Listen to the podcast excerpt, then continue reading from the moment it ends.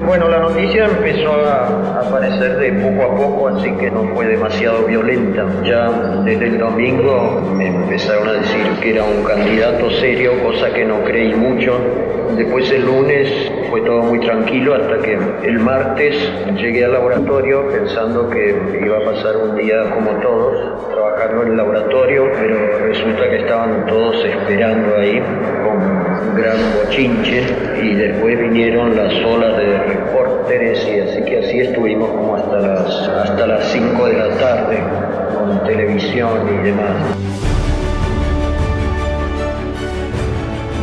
El doctor en bioquímica Luis Federico Leloir era notificado por la Academia Sueca de Ciencias de que había logrado el Premio Nobel de Química.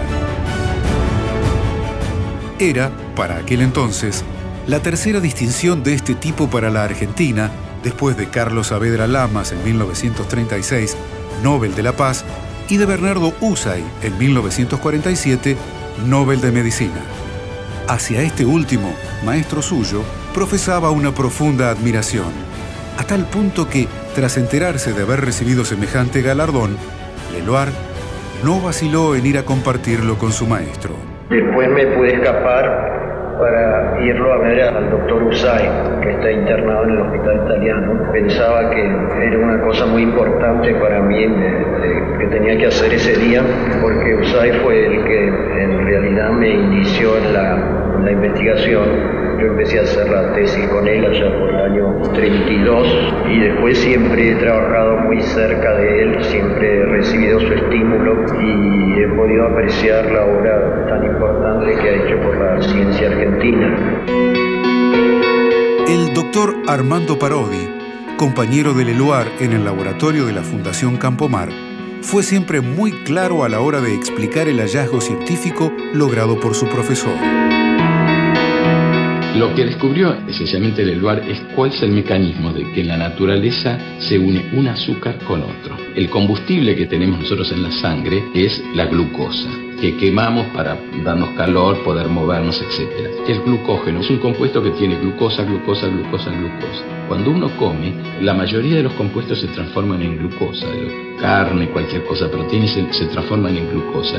Y eso se acumula en el músculo y en el hígado en forma de glucógeno. Cuando uno está en ayunas, eso se degrada, las glucosas se van cortando, entran a la sangre y sirven para quemar. Bueno, ¿cómo se forma ese glucógeno? ¿Cómo se une una glucosa, otra glucosa, otra glucosa?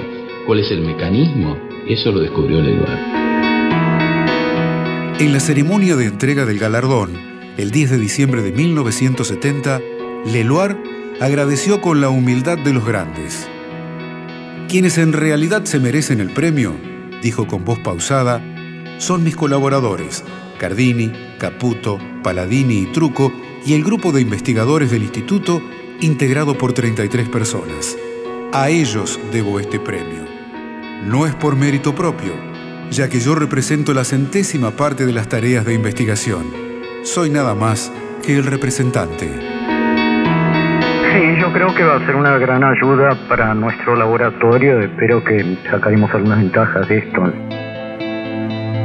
Sabía Leloir que los científicos necesitaban apoyo económico y que Argentina tenía las mejores condiciones para la emigración de cerebros. La investigación ha progresado mucho en los últimos 10 años, pero no al ritmo que quisiéramos verla progresar. En relación a países más adelantados, nuestra velocidad de progreso es bastante baja. Creo que a pesar de que se ha hecho una obra muy importante y en particular por el medio del Consejo de Investigaciones Científicas y Técnicas, creo que se debía hacer mucho más. Es muy importante para nuestro país como para cualquier otro. Recién de esa manera podemos podríamos llegar a ser un país desarrollado, desarrollado del todo, con una buena ciencia. Luis Federico Leloir, un legado que honra a la ciencia argentina. Contenidos y memoria histórica. Radio Nacional.